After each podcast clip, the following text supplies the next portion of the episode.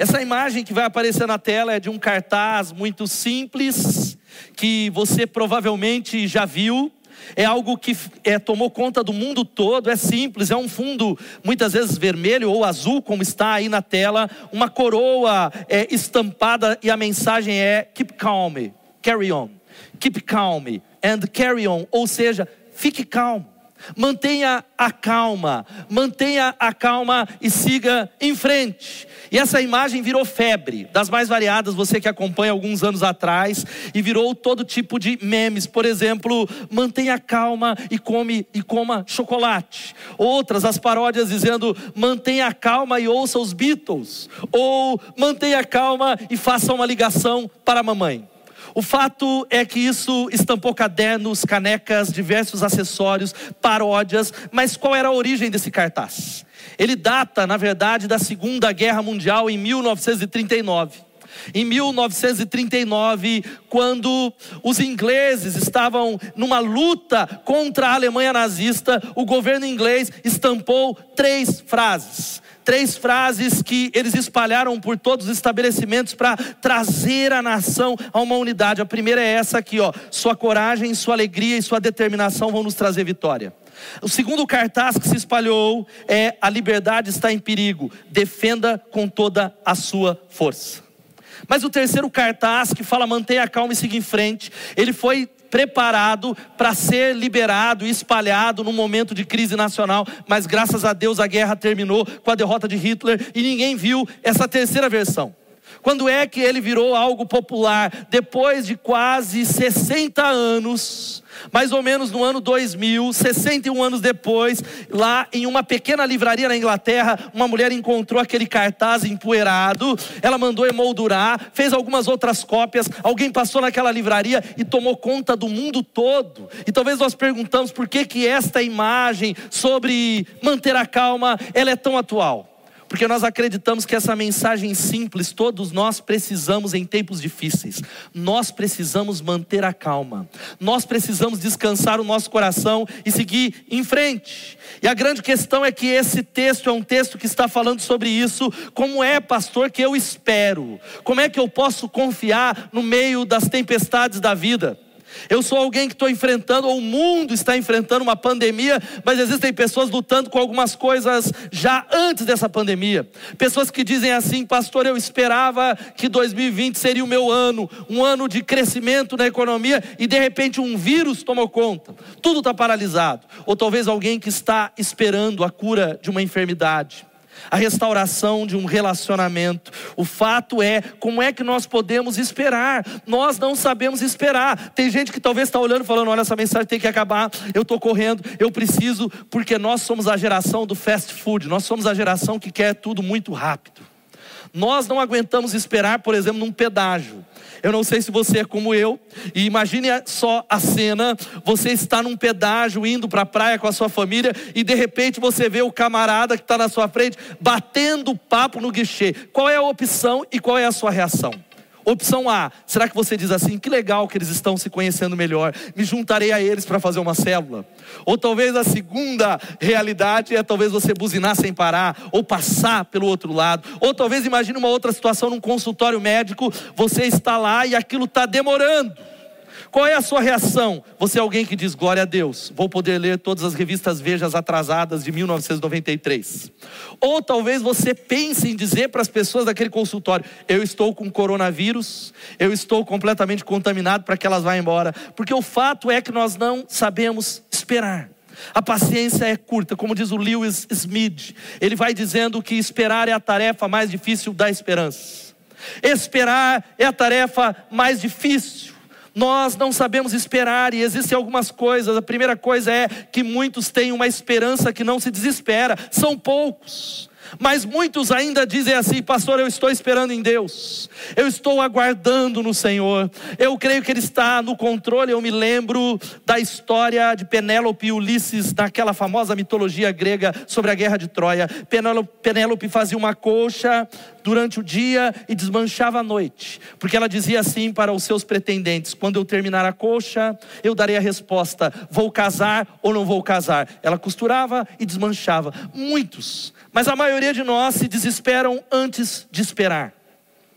Há uma história de um médico que aplicou eutanásia no seu filho, que ele enfrentava uma doença que não tinha cura. Quando ele se encaminhava para o cemitério para enterrar o seu filho, ele recebeu um telegrama de um médico que disse assim: Descobrimos a cura, descobrimos a vacina para a doença, mas era tarde demais, porque ele não soube esperar. Agora, nós estamos falando de tensões.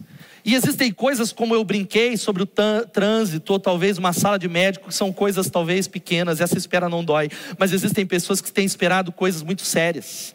Talvez é um casal que deseja engravidar há anos e não consegue. É talvez alguém que está lutando com um câncer aguardando a resposta, aguardando a cura. Talvez seja um homem ou uma mulher, uma família que enfrenta o desemprego, 12 meses sem uma porta se abrir. Talvez um jovem solteiro que está aguardando um casamento de acordo com a vontade de Deus, a espera nos machuca, mas nós precisamos entender que Deus age e de muitas vezes de maneira artesanal. Deus está trabalhando quando nós não enxergamos. Deus está se movendo, e este é um texto que fala exatamente sobre isso, como podemos esperar no meio da tempestade. É interessante que o próprio Jesus fala para os discípulos: vamos passar para o outro lado, ou seja, ele os envia para a tempestade. Jesus é a, a, voz de Jesus. Ele fala: vamos para o outro lado, e a tempestade chega, uma tempestade que faz o barco balançar, quase afogar, e nós estamos falando de marinheiros e de homens experientes no mar, mas sabe o que o texto diz? Jesus estava dormindo. Dormindo, de tal maneira que eles expressam, mestre, será que você não vê que nós vamos morrer? E eu sei que há pessoas que estão passando por tempestade, nós estamos. Eu estou pregando aqui com o auditório vazio, eu sei que você está recebendo a palavra, mas nós aprendemos algumas coisas sobre as tempestades. Algumas coisas, primeira coisa é que elas são inevitáveis. As tempestades, elas chegam para qualquer um. Não importa se você é crente há um, dois, três, dez anos elas chegam. Não há como evitar o problema. Não há como evitar a morte. Nós não estamos numa redoma de vidro e você e eu não estamos isentos de problema. A teologia da prosperidade tem caído por terra nesses dias. Uma teologia que diz vai ser tudo fácil, você não terá problemas. A Covid veio para mostrar que somos frágeis. Segunda coisa que as tempestades nos mostram é que elas são imprevisíveis. Inevitáveis porque nós vamos passar, e imprevisíveis porque ela não manda um WhatsApp falando: ó, oh, quarentena, o Covid vai chegar, o vírus vai chegar. Ei, eu estou mandando uma mensagem. Não, não, não. É uma doença, é um acidente, é uma traição, é um casamento que eu perdi, é talvez uma oportunidade que eu acalentava e de repente naufragou, um negócio que faliu, uma enfermidade que chega dentro da minha família, que vira repentinamente a nossa cabeça para baixo. É um vírus que toma conta do mundo todo e vira o mundo de cabeça para baixo. E esse texto não é diferente, preste atenção, porque é interessante que esses discípulos marinheiros, ou eram pessoas experientes, elas estão no barco, eles conheciam o mar da Galileia. E você que talvez entende um pouquinho de geografia bíblica, o mar da Galileia é um lago, não é um mar. Ele tem 21 quilômetros por 14 de largura e ele está encurralado pelas montanhas de Golã. E sabe o que, que acontece? Você entende ou estudou a geografia bíblica que de repente pelas montanhas do Hermon vem uma geada fria que não importa o quanto esteja calor, que bate no lago e repentinamente uma tempestade se forma. É exatamente isso que aconteceu. Uma tempestade se formou, de tal maneira que eles se apavoraram. A terceira coisa também é que elas não são administráveis. Ei, meu irmão, tem algumas coisas que nós não conseguimos administrar. Tem muita gente falando, pastor, como é que vai voltar o culto? Quando será? Eu tenho dito assim: basta a cada dia o seu mal. Pastor, mas é na semana que vem, é no mês que vem, elas não são administráveis. Aqueles discípulos conheciam, mas eles não conseguiram manter a calma, porque a tempestade foi maior. E isso pode acontecer na nossa vida, mas existe uma quarta coisa que é uma boa notícia. As tempestades, preste atenção, elas são pedagógicas, elas têm propósitos. Nós, como crentes, não podemos acreditar em sorte e nem em azar, mas nós acreditamos num Deus que controla o mar, num Deus que está no barco, num Deus que diz assim: não cai nenhum fio da sua cabeça sem a minha permissão, todos os cabelos da sua cabeça estão contados. Eu estou administrando a história, todas as coisas cooperam para o bem daqueles que amam a Deus, daqueles que são chamados segundo o seu propósito. Agora, querido irmão, que lições nós podemos aprender durante essa tempestade nos manter calmos? Como é que nós podemos dizer, será que Deus está no controle?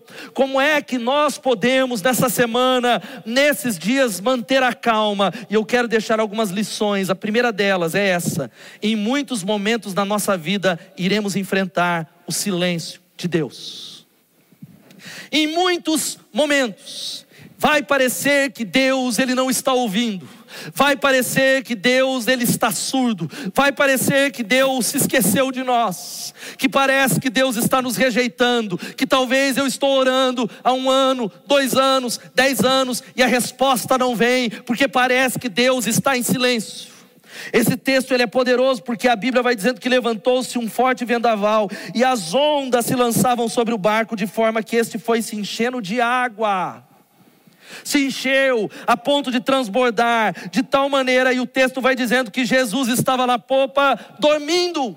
Dormindo, Jesus estava descansando, e os discípulos, depois de tentar tudo, eles começam e eles tentam resolver o problema. Eu não sei exatamente o que eles fizeram, mas eles olham para Jesus, acordam a Jesus e falam num tom de censura: Mestre, você não se importa que nós vamos morrer? Deus, o Senhor não se importa que eu vou perder o meu emprego. Mestre, o Senhor não se importa com a cura da minha filha. O Senhor não se importa com a situação financeira que eu enfrento. Mestre, por que, que você está dormindo? Parece que Deus está dormindo e não está fazendo nada. Há muitas situações, eles perguntam, porque presta atenção, olhe bem.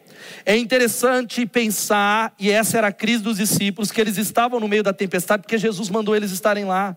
Jesus os convidou para ir para o meio da tempestade. Jesus falou: vamos para lá, para o barco afundar, porque quando nós erramos, é muito mais fácil avaliar que é consequência das nossas atitudes, mas ali havia uma palavra de Deus.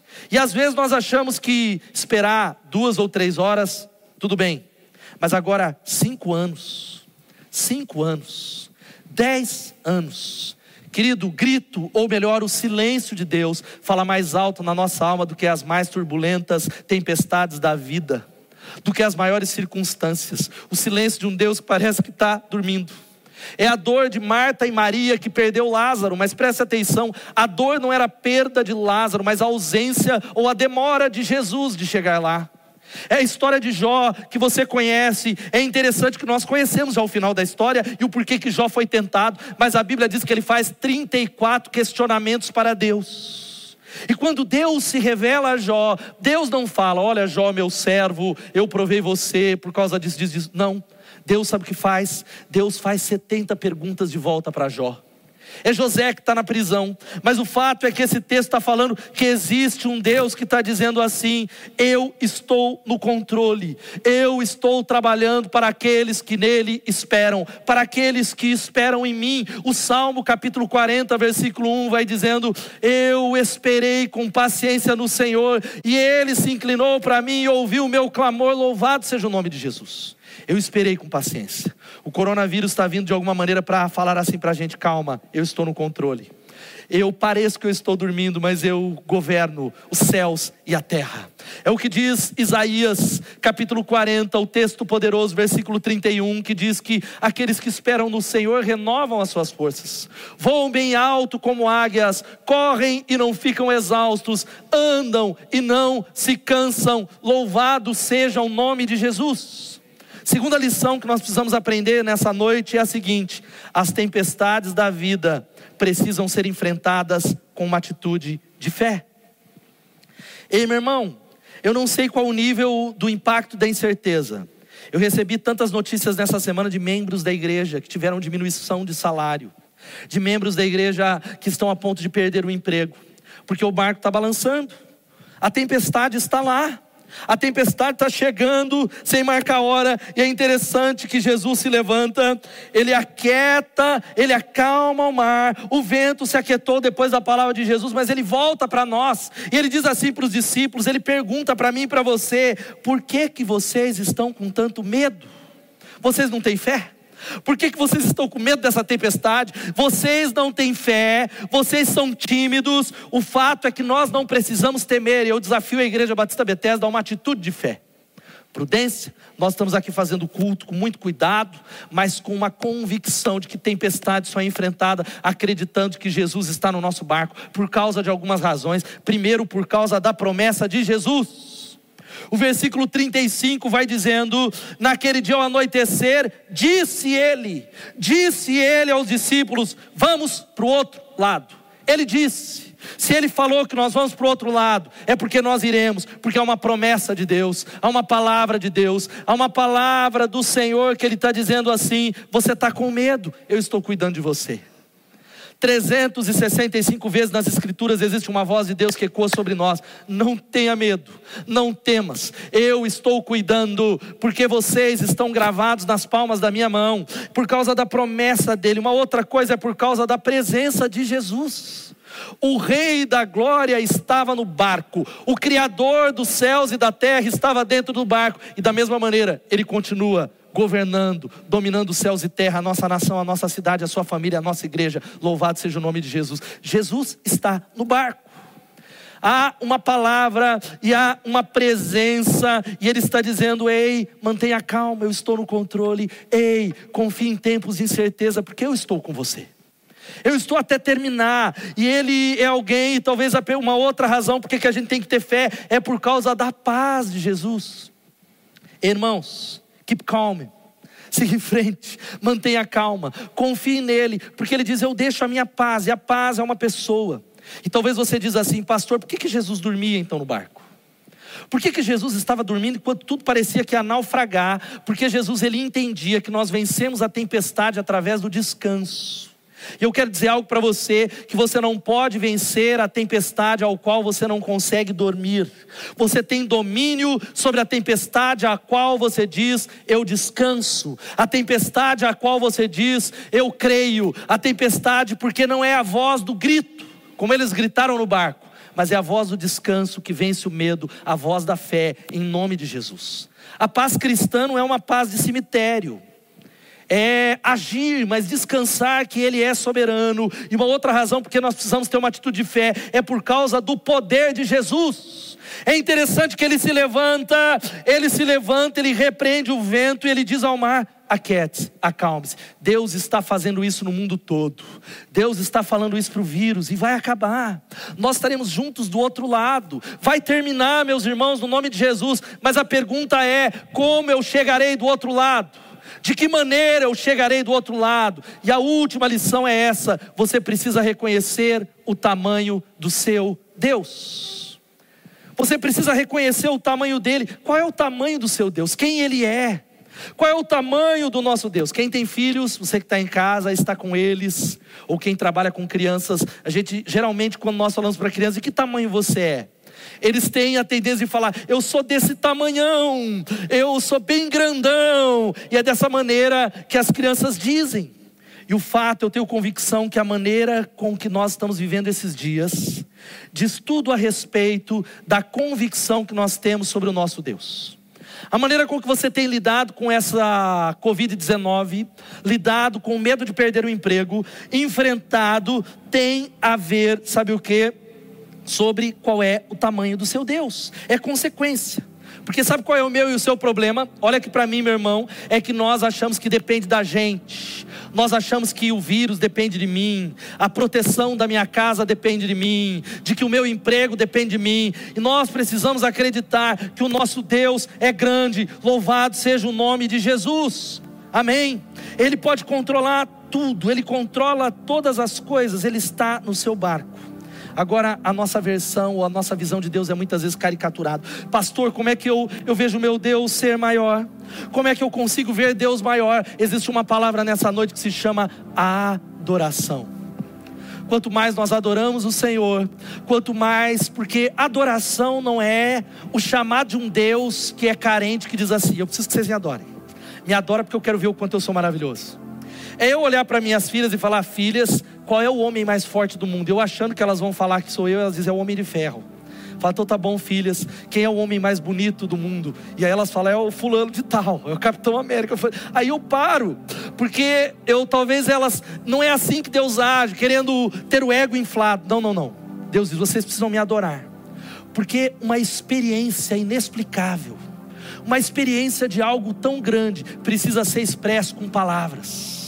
É mais ou menos quando o seu time de futebol faz um gol, o que, que a gente faz? Ou quando um golaço, a gente faz uau! Da mesma maneira, adoração significa que quando nós conhecemos quem Deus é, não há outra palavra. É interessante que os discípulos eles dizem: Quem é este?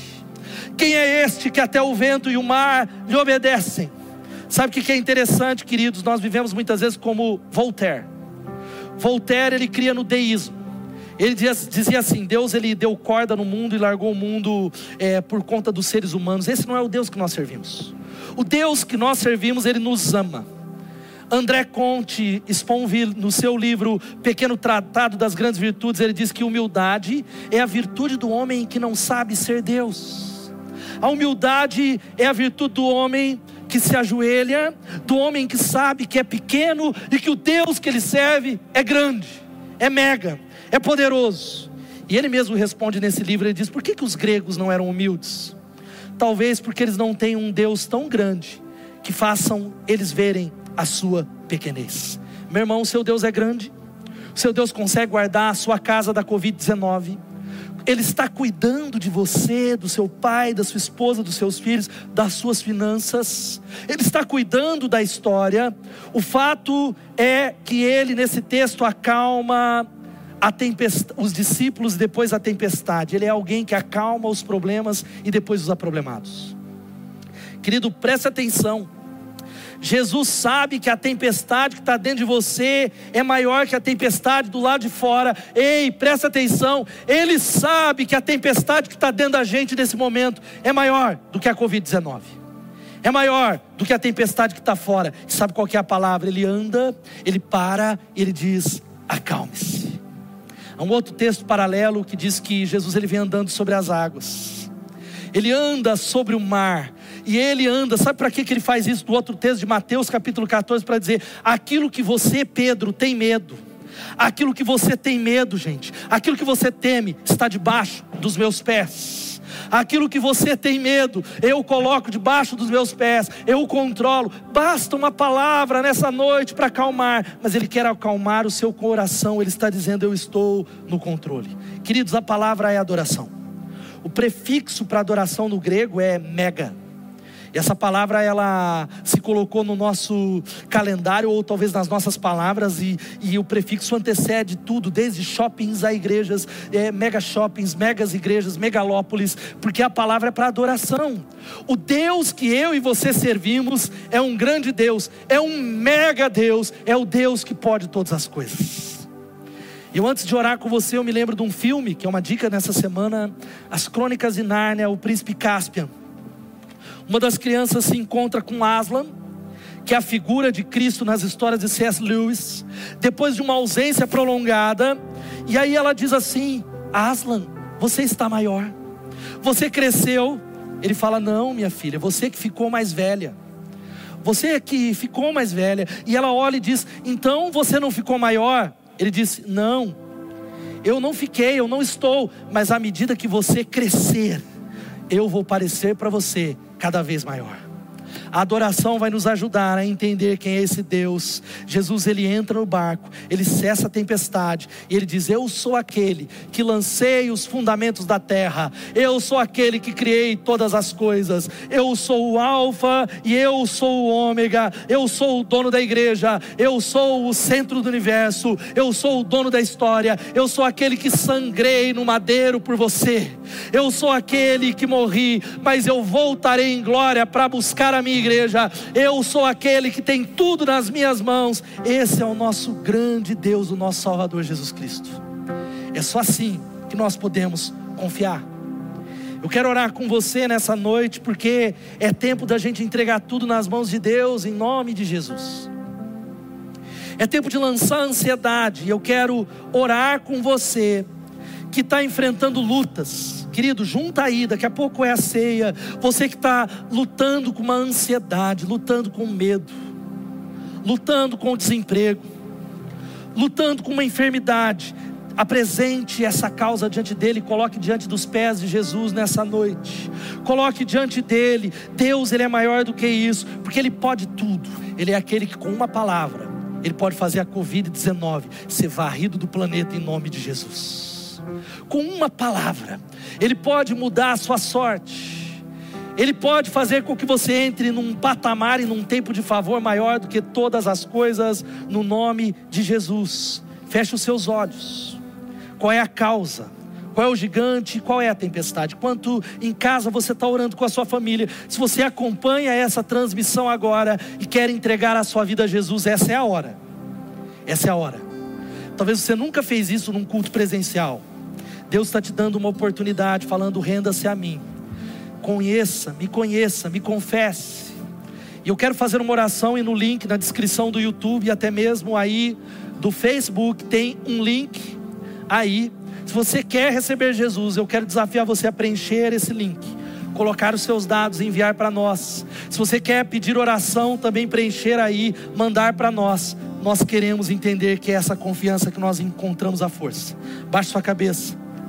Repita comigo, se você recebeu Jesus como Senhor e Salvador, diga assim: Senhor Jesus, eu reconheço que Tu és o grande eu sou, que Tu és o meu Salvador. E eu confesso os meus pecados, eu confesso que eu tenho vivido longe do Senhor, mas nessa noite eu te peço para perdoar os meus pecados. Eu convido Jesus para entrar no barco da minha história e da minha vida eu te convido para me limpar, me lavar e me transformar. Entra na minha vida, entra na minha história. Eu te entrego nesse tempo, em nome de Jesus. Amém. Se você fez isso, a Bíblia diz que aquele que invocar o nome do Senhor será salvo. Nós queremos poder te acompanhar ainda nesse tempo. Faça isso em nome de Jesus. Sabe o que nós vamos fazer nessa noite? Nós vamos juntos. Vou pegar uma água aqui. Nós vamos terminar esse culto celebrando a ceia. Celebrando a ceia do Senhor, eu já peço para você que está na sua casa, já separar os elementos, pegar os elementos, pegar o pão, o cálice, se juntar com a sua família, ou você que está sozinho. Eu quero ler um texto para você de 1 Coríntios capítulo 11. Nós estamos, há muita gente, houve muita discussão se pode ser online ou não pode, e é óbvio que pode. Primeiro que nós estamos aqui numa equipe celebrando, você está na sua casa, mas porque nós acreditamos que nós estamos ao redor de Jesus Cristo. Todos nós estamos unidos, interligados, entrelaçados no poder e na presença de Jesus agora. Jesus está entre nós, louvado seja o nome dele. A Bíblia vai dizendo que porque na noite em que traído, ele tomou o pão e, tendo dado graças, partiu e disse: Isto é o meu corpo que é dado em favor de vós, façam isso em memória de mim. Da mesma forma, depois da ceia, ele tomou o cálice e disse: Este cálice é a nova aliança no meu sangue. Façam isso sempre que o beberem, em memória de mim, porque sempre que comerem deste pão e beberem deste cálice, vocês anunciam a morte do Senhor até que ele venha. Sabe por que, que nós fazemos isso? Primeiro, nós vamos partilhar o pão. Por causa do sacrifício de Jesus, o corpo e o sangue dele, nós podemos ter uma certeza de que a nossa tempestade, as tempestades que nós enfrentamos, irão cessar, porque Jesus está no barco da nossa vida, porque Jesus está na nossa história. Ele pode parecer que está dormindo, mas ele está no controle. Pastor, como é que eu posso ter a certeza? Por causa do sangue, por causa do corpo dele. E esse corpo é a plena certeza que ele diz: Eu estou partindo em favor de vocês, e vocês irão fazer isso até que eu volte, e ele vai voltar. Querido, está mais perto do que a gente pode imaginar. Jesus está às portas, nós não marcamos data, mas esses são sinais para nós aproveitarmos. E eu acredito de todo o coração, e primeiro eu quero desafiar você, pai, mãe, avô, sacerdote, pegar o pão na sua casa, o pão que foi moído e dilacerado, e orar agora com a sua família, consagrando o pão, consagrando esse elemento que simboliza o corpo dele, o corpo daquele que é vitorioso sobre as tempestades. Comece a orar em nome de Jesus, em nome de Jesus, em nome de Jesus. Ó Deus, nós consagramos o pão nessa noite. O pão que simboliza o corpo do nosso Senhor e Salvador Jesus Cristo. Nós acreditamos também que por causa do corpo, pelas tuas pisaduras, nós fomos sarados. Vai em casa agora, querido, dizendo e fazendo essa declaração: Eu creio que por causa das pisaduras de Jesus, eu fui curado por causa das pisaduras de Jesus, eu fui sarado. Nós consagramos, meu Pai, porque Tu és maravilhoso. No nome santo de Jesus, abençoamos as nossas famílias, abençoamos a Igreja Batista Betesda que está em casa, abençoamos o nosso corpo, a nossa igreja. Senhor, os abençoa. Oramos assim no nome de Jesus. Primeiro, nós vamos participar do pão, que simboliza o corpo do Senhor. Faça isso em memória dele. Aleluia.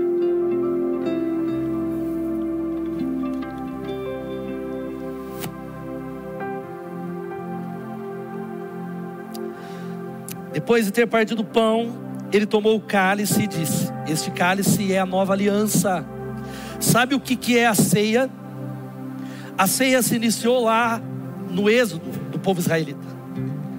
Quando o anjo destruidor iria matar os filhos mais velhos de toda a terra do Egito, e Jesus falou: Olha, vocês, os umbrais das suas portas, vocês passarão o sangue, e quando o anjo destruidor passar, eu verei o sangue, e a casa de vocês não será destruída. Sabe o que isso quer dizer? Que por causa do sangue de Jesus nós não somos mais abalados. Por causa do sangue de Jesus nós estamos protegidos. Por causa do sangue de Jesus nós fomos comprados. E ele diz: Este sangue ou este cálice é uma nova aliança no meu sangue. Você não precisa temer mais. Eu controlo a sua história. Eu sei a hora. Eu cuido da sua família. Por isso, quando nós partilhamos, e a gente vai fazer isso agora, nós vamos orar agradecendo, nós estamos anunciando a morte dele até que ele venha, nos aliançando, dizendo: Deus, eu vou voltar mais forte. Vamos orar, consagrando o cálice que simboliza o sangue do nosso Senhor e Salvador Jesus Cristo. Faça isso, ó oh, Jesus, o teu sangue nos protege. Por causa do teu sangue, nós temos uma nova chance, uma nova aliança, uma nova oportunidade. Nós não precisamos ser escravos do medo, somos filhos de Deus. E nós somos não por causa de mérito, mas por causa do sangue precioso de Cristo. Nós oramos e abençoamos os nossos filhos, a nossa casa, no nome de Jesus. Amém e amém. Se você que está em casa, troque o cálice com quem você está em casa, com a sua família, o seu marido. Diga eu tenho uma aliança também com você. E eu também simbolicamente digo isso com você, membro dessa comunidade. Eu tenho uma aliança com você, eu tenho uma aliança com a banda que está aqui, pessoal da transmissão através do sangue de Jesus. Participemos do cálice que simboliza o sangue do nosso Senhor e Salvador Jesus Cristo. Aleluia. Glória a Deus. Aleluia. Celebre a Deus na sua casa, meu irmão. Se você está de pé, comece a declarar que é por causa do sangue dele que a nossa casa está guardada. Nós não precisamos temer nenhuma tempestade.